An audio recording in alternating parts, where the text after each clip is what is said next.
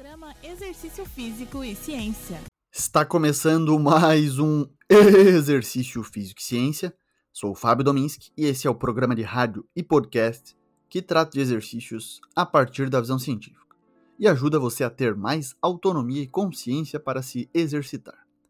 Para você que me escuta pela primeira vez, o podcast Exercício Físico e Ciência ocorre toda terça e quinta às 7 horas da manhã. São episódios curtos e altamente informativos. Te convido a escutar desde o primeiro episódio, pois os temas não se repetem. Dá uma olhada também no meu Instagram, FábioDominski, perfil em que me dedico a trazer um conteúdo diferenciado sobre exercícios físicos. Confira lá. Se você gostar do que ouvir aqui, compartilhe nas redes sociais ou envie para alguém que você acha que pode ajudar. O que faz bem para você pode fazer para outras pessoas. Se gostou realmente, vai gostar mais ainda do livro Exercício Físico e Ciência, Fatos e Mitos, que traz diferentes temas baseados em ciência e está disponível na descrição desse podcast. No capítulo 85 do meu livro Exercício Físico e Ciência, Fatos e Mitos, eu abordo a questão de se o personal trainer precisa ter um corpo exemplo. Tratei dessa questão por muito ouvir em rodas de conversa críticas sobre o corpo, a estética dos profissionais. E aí, argumentos baseados na imagem corporal ou no vulgo termo shape, que vem de forma física, têm sido comuns. Como se o profissional tivesse a obrigação de ter um corpo que as outras pessoas desejam, ou que teria que aplicar seu conhecimento no próprio corpo para tornar o que as outras pessoas desejariam. Nesse capítulo, eu coloco os resultados de alguns estudos sobre o tema. O podcast de hoje também trata do assunto, mas tem como base um estudo recém-publicado que verificou se a massa muscular de, do personal trainer impacta na compra de serviços de atendimento. Foi feito por pesquisadores dos Estados Unidos e da Coreia e saiu na revista International Journal of Sports Marketing and Sport Sponsorship. Em 2020, a receita do treinamento físico pessoal, treinamento personalizado, atingiu 3,9 bilhões somente nos Estados Unidos de dólares, equivalente a 12% da receita total da indústria fitness, que envolve aí 32,5 bilhões de dólares. Bom, esse estudo examinou como e quando a massa muscular dos treinadores afeta a compra de serviços de treinamento pessoal, baseando-se na teoria da sinalização. Especificamente, os autores investigaram, primeiro, o papel mediador da competência percebida na relação entre a massa muscular dos treinadores, que seriam os altamente versus moderadamente musculares, né? E a intenção de registro de serviço dos clientes. E o segundo ponto, o papel moderador da experiência do cliente nesse mecanismo mediador. Primeira coisa, então, foi a competência percebida como mediador cognitivo. Isso refere-se à capacidade percebida de realizar bem tarefas específicas, ou seja, reflete as percepções de eficácia, aptidão e habilidade. Essas qualidades podem ser efetivamente comunicadas aos consumidores através da apresentação de massa muscular. Estudos anteriores sobre a teoria da sinalização sugerem que a exibição distinta de um corpo muscular é um sinal caro, porque o processo de construção muscular envolve investimentos consideráveis em energia, esforço, às vezes dinheiro e tempo. A aparência muscular leva, assim, a inferir positivamente que a pessoa vai ter boas relações pessoais e confiança nesses contextos. Além disso, acredita-se que o músculo é principalmente o resultado da habilidade de treino e o know-how e o conhecer os ambientes de serviços no âmbito fitness.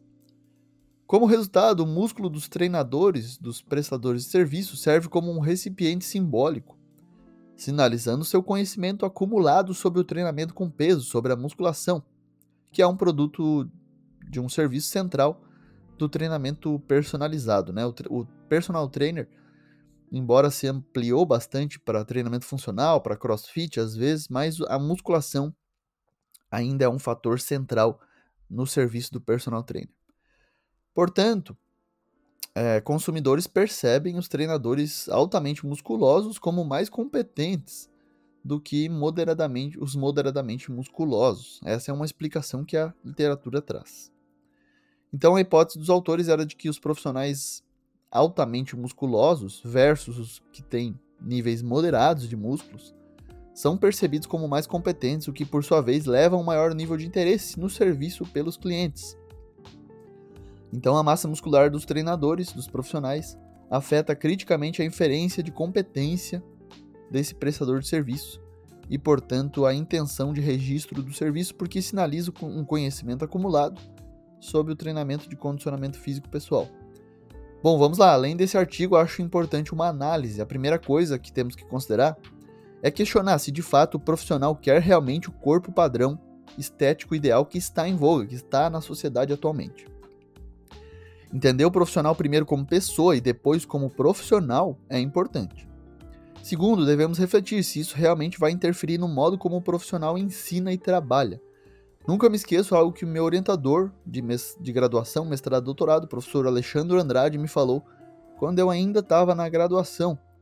Um professor não precisa ter um desempenho magnífico, e sim saber ensinar os seus alunos de maneira magnífica, de maneira eficaz. Dentro da área dos exercícios físicos e esportes, eu não preciso ser um ótimo arremessador, por exemplo, no basquete. Mas eu sim preciso saber como ensinar de maneira ótima meus alunos a arremessarem no basquete. Outros exemplos vêm da nutrição, com profissionais acima do peso, mas seria um indicador de excelência profissional?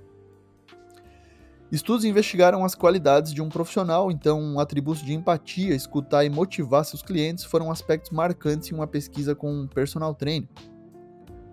E aí, quais estratégias motivacionais você usa para motivar os seus clientes? Em breve teremos novidades é, no exercício físico e ciência. Embora eles reconheçam que a aparência do físico, né, a parte estética, é uma consideração crítica para clientes que contratam um personal trainer, e isso foi comprovado em uma pesquisa com clientes que admitiram que o físico do personal é levado em consideração para selecionar um profissional, assim como o resultado obtido por outros alunos desse profissional, além disso, foram características importantes ser educado, reconhecer a individualidade de cada cliente e ser capaz de ajudar os clientes a realizarem mudanças corporais. Além disso, a literatura levanta características de ótimos profissionais, como a graduação de quatro anos na área relacionada à ciência do exercício, a certificação de uma organização reconhecida nacionalmente. Nesse caso, no Brasil existe o Conselho Federal e os Conselhos Regionais de Educação Física. Então, além da graduação, há a necessidade da regulamentação, do registro frente a esses conselhos. Ser capacitado para trabalhar com diferentes tipos de populações, saber utilizar estratégias comportamentais, olha aí o ponto que eu estou pegando aí direto. Temos estratégias muito bem investigadas, reconhecidas, validadas pela ciência e pouco utilizamos. Né? E é esse ponto que eu quero explorar com você aí que é profissional. Perfil de liderança e boa capacidade de comunicação também são aspectos importantes. Bom, na minha visão, o maior desafio é nós profissionais entendermos o lado comportamental das pessoas e que tem grande influência na relação com os exercícios físicos. A complexidade do comportamento humano merece ser estudada. Em um estudo realizado no Brasil, foi observado que o mercado de trabalho precisa de profissionais com graduação em educação física com competências como conhecimento técnico, perfil proativo, conhecimento de gestão e marketing pessoal, além de atualização constante. Você viu que isso aí é o básico? Então, eu brinco muito com a piazada, né? Que é como eu chamo meus estagiários na academia da universidade lá que eu coordeno. Façam o básico. Vocês fazendo o básico já vão se destacar, já vão né, se sobrepor aí frente a tanta gente que nem isso consegue fazer. As pessoas hoje não fazem o básico. Então, é, já é um modo de sair na frente apenas fazer o básico. É, então, apesar das pesquisas também apontarem o físico dos profissionais como importante, existem muitas características que vão além disso, muito além da estética, pessoais e profissionais, que são superiores e se sobrepõem ao corpo. Então, a literatura mostra que sim, o corpo do personal importa, mas existem várias características, capacidades, competências a serem desenvolvidas, trabalhadas que vão fazer o personal ou profissional de educação física se destacar. Lembrando que em 1 de setembro temos o Dia do Profissional de Educação Física e teremos também em setembro novidades no podcast, no projeto de divulgação científica Exercício Físico e Ciência. E aí contaremos novidades em breve. Esse foi mais um Exercício Físico e Ciência. Lembrando que todos os nossos programas você encontra no Spotify, no Google Podcast, na Amazon Music, na Apple Podcast e também no YouTube. Um abraço e até a próxima. Você ouviu Exercício Físico e Ciência com o professor Fábio Dominski, na Rádio Desk FM 91.9.